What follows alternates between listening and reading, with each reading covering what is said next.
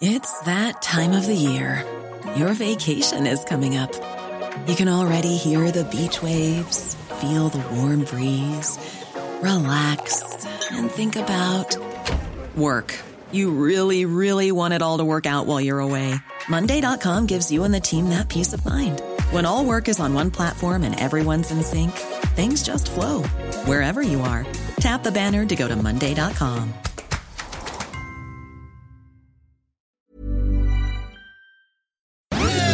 Dixo presenta Factor Kaiser con Max Kaiser.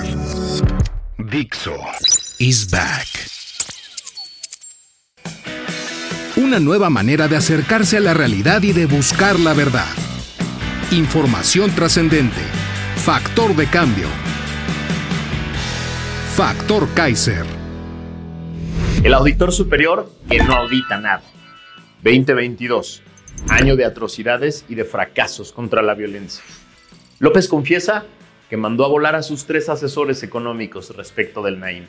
Esos son los tres temas que vamos a analizar hoy en el episodio 19 de Factor Kaiser. Yo soy Max Kaiser y quiero construir junto contigo esa ciudadanía que va a recuperar nuestra democracia, que va a reconstruir nuestra democracia. Por eso, acompáñame a ver estos tres temas. Tema número uno. El auditor superior que no audita.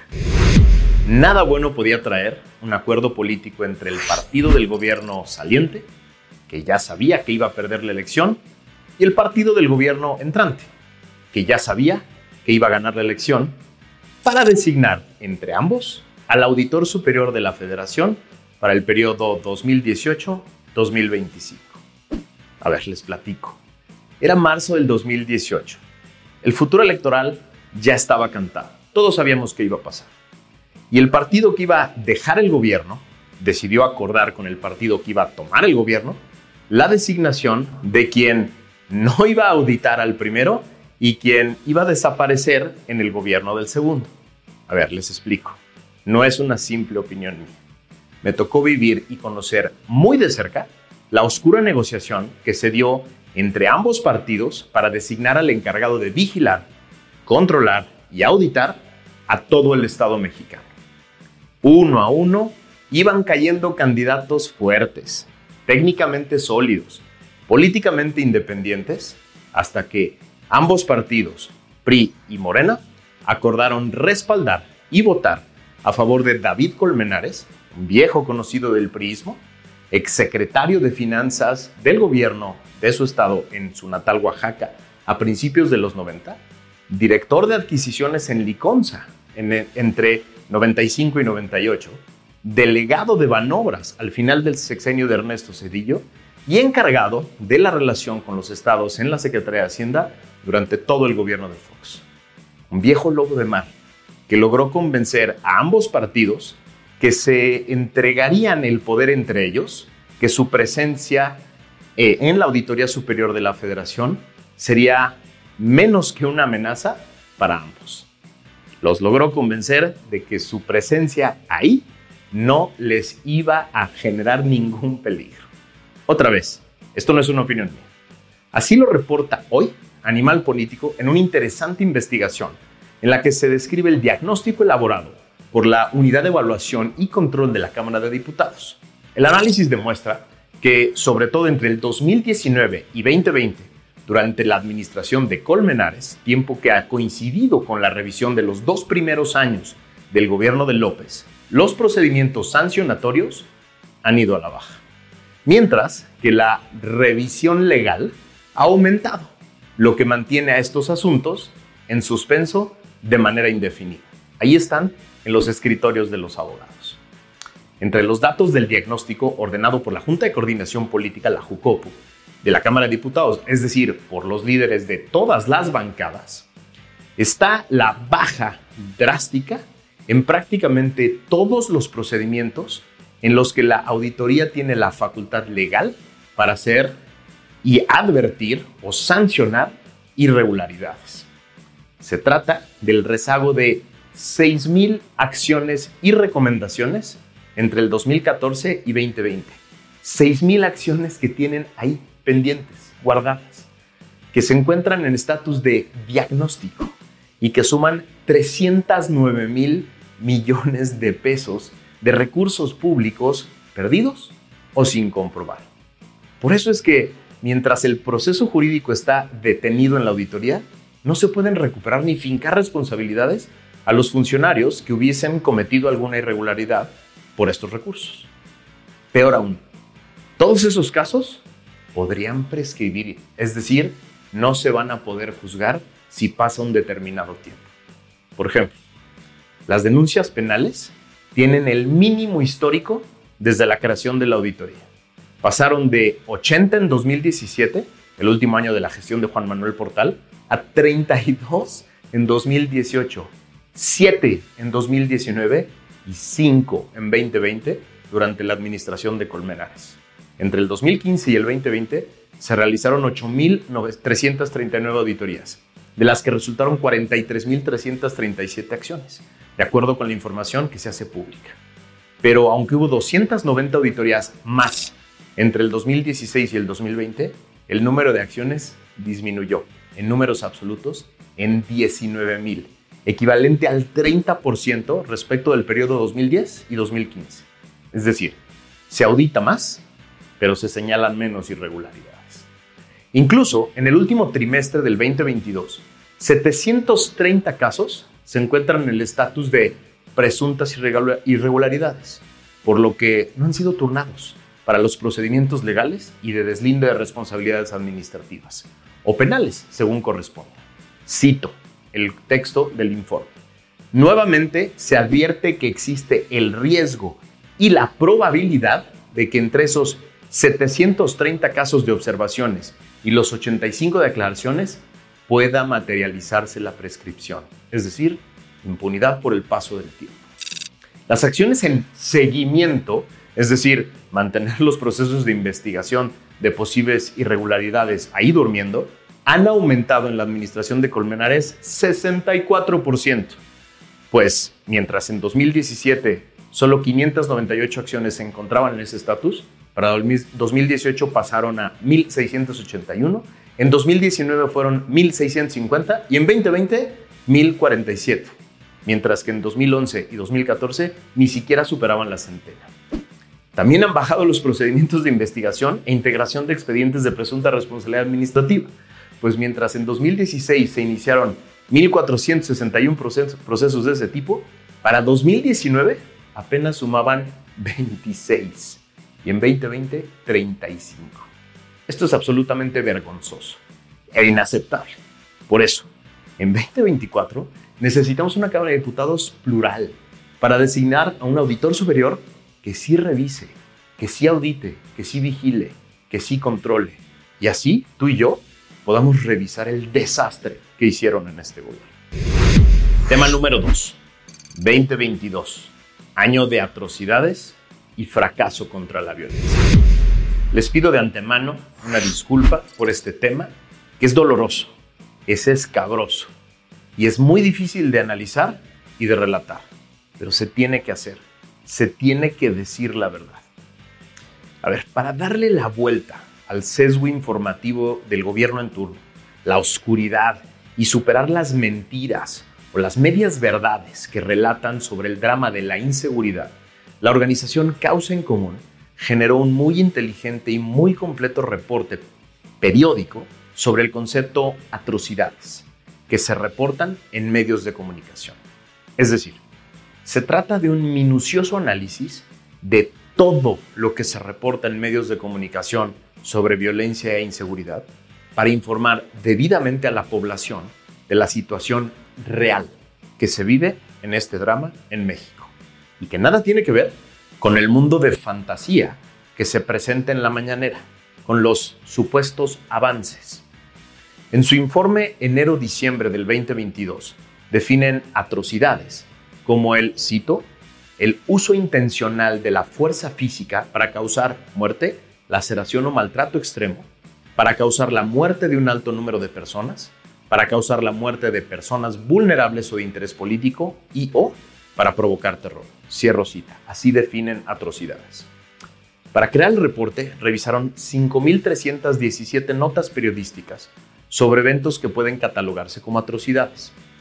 De ese minucioso análisis, encontraron que entre enero y diciembre del año pasado se registraron 6.217 atrocidades que implican 10.799 víctimas. Sí, por eso le dicen ellos mismos la Galería del Horror. Es muy importante aclarar que esta organización de la sociedad civil y sus miembros son expertos probados en el tema de inseguridad y la violencia. Llevan años en el tema y han sido duros y críticos con gobiernos de todos colores durante muchos años.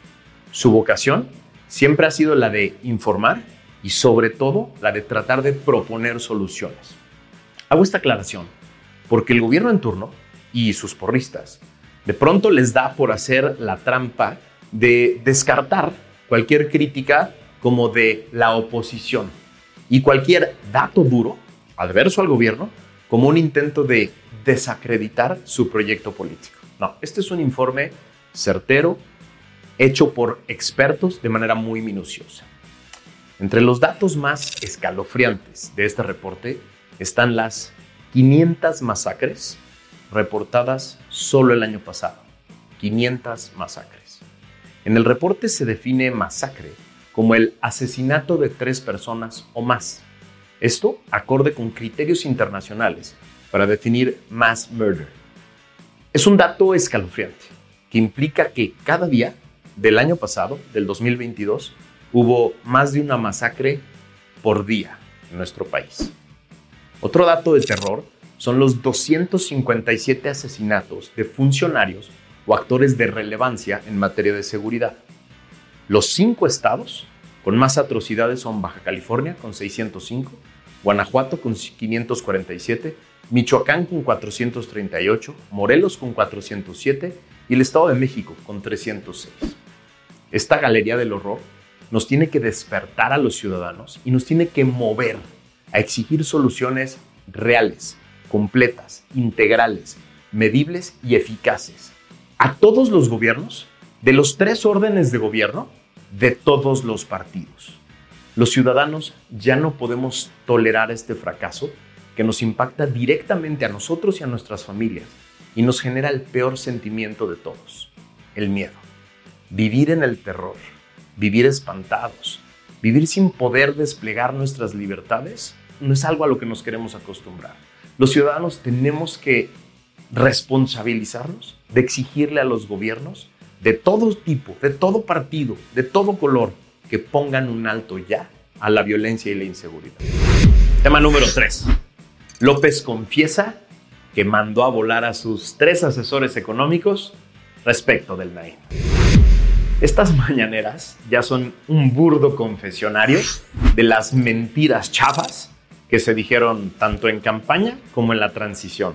Sí, está confesando todo. Ahí les va un ejemplo.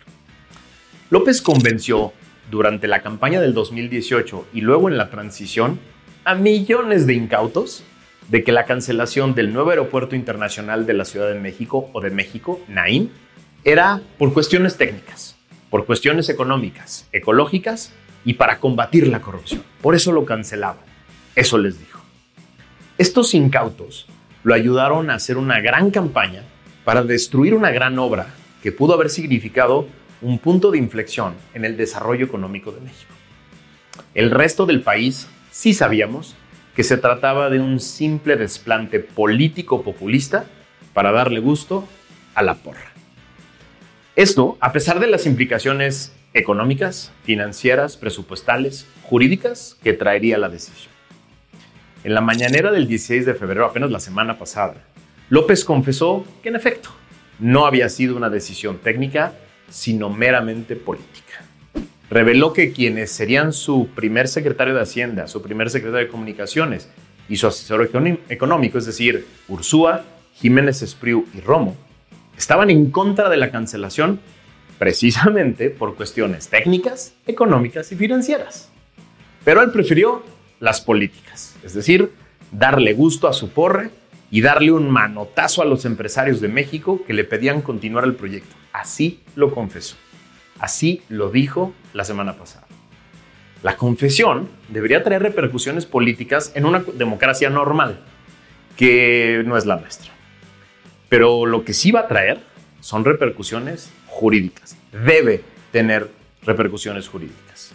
Quienes firmaron los documentos que avalan la cancelación se acaban de meter en una bronca enorme, porque su jefe ya confesó que las causas técnicas que eran las que argumentaban eran una mentira. Tan era mentira que el encargado de las finanzas del país y encargado del proyecto en aquel entonces, el secretario de Comunicaciones, así se lo advirtieron. En un desplante de honestidad, el que fuera el primer secretario de Hacienda de López y supuesto opositor entonces a la cancelación del Naim, hoy escribe en su columna del Universal, me refiero a Carlos Ursú. Cito, el proyecto del Naim tenía a nuestro juicio grandes ventajas. Para empezar, la construcción había iniciado en el año 2015 y su primera fase concluiría en el 2021. Para continuar su diseño había sido hecho por el afamado arquitecto Norman Foster, ganador del premio Pritzker en 1999. Foster es un especial reconocido por su diseño de aeropuertos extraordinarios, estoy citando a Ursúa, como el de Pekín y el de Kuwait. Sigo la cita de Carlos Ursúa, exsecretario de Hacienda de López. Además, el proyecto del Naim se haría en dos fases independientes. La primera contemplaba tres pistas paralelas con operaciones simultáneas y una gran terminal de 7.4 hectáreas con la que se hubiera dado servicio a 68 millones de pasajeros por año. Posteriormente se construyó una segunda terminal y otras tres pistas para lograr conseguir tres despegues y tres aterrizajes simultáneos. La capacidad del aeropuerto se incrementaría entonces a 125 millones de pasajeros por año. Estoy citando a Carlos Ursúa en su artículo de Hoy del Universal, que confiesa como exsecretario de Hacienda lo que él opina sobre el Naim. Sigo la cita. Pero quizá la revelación más importante para mí es, abro comillas, en sus comentarios recientes, López Obrador afirmó, por cierto, que el Naim hubiera requerido 300 mil millones de pesos adicionales para ser concluido. Eso es incorrecto, dice Ursúa. En el 2018 ya se tenía fondeada una buena parte del presupuesto de inversión y el resto representaba menos de 90 mil millones de pesos. Esta última cantidad es significativamente menor, significativamente menor a la que se tuvo que erogar posteriormente para hacer el Chaifa. Cierro la cita de Carlos Ursúa. Lo del Chaifa es mío. A ver, esto no puede quedarse en una anécdota trágica del obradorado. Un día vamos a tener que hacer justicia y recuperar y reconstruir el Naim así como recuperaremos y reconstruiremos al país.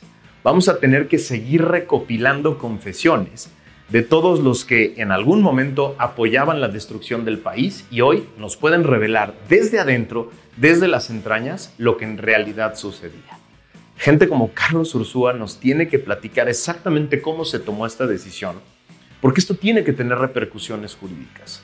No podemos quedarnos tranquilos con la idea de que, bueno, se perdieron cientos de miles de millones de pesos y miles de oportunidades y ni modo. No. Tiene que haber repercusiones concretas porque esas decisiones están en documentos firmados por personas que causaron daños y eso tiene que tener una consecuencia jurídica. Por eso tenemos que ir armando todo este rompecabezas juntos, tú y yo, con los diferentes temas, uno a la vez, para acabar de reconstruir lo que sucedió y poder plantear hacia adelante una mucho mejor alternativa de país. Ayúdame a compartir toda esta información. De verdad que vale la pena. Vale la pena que otras personas se enteren de todo esto que sucedió y de todo lo que podemos hacer para reconstruir a México. Suscríbete aquí, pícale la campanita, síguenos en todas las redes y comparte, comparte, comparte en todas las redes y en todos tus chats para que todo México sepa qué sucedió y cómo podemos reconstruirnos. Nos vemos la que sigue.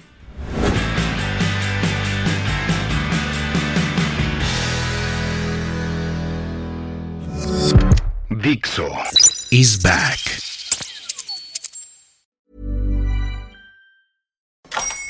Hola, buenos días, mi pana. Buenos días, bienvenido a Sherwin Williams. ¡Ey! ¿Qué onda, compadre? ¿Qué onda? Ya tengo lista la pintura que ordenaste en el ProPlus app. Con más de 6.000 representantes en nuestras tiendas listos para atenderte en tu idioma y beneficios para contratistas que encontrarás en aliadopro.com. En Sherwin Williams somos el aliado del PRO.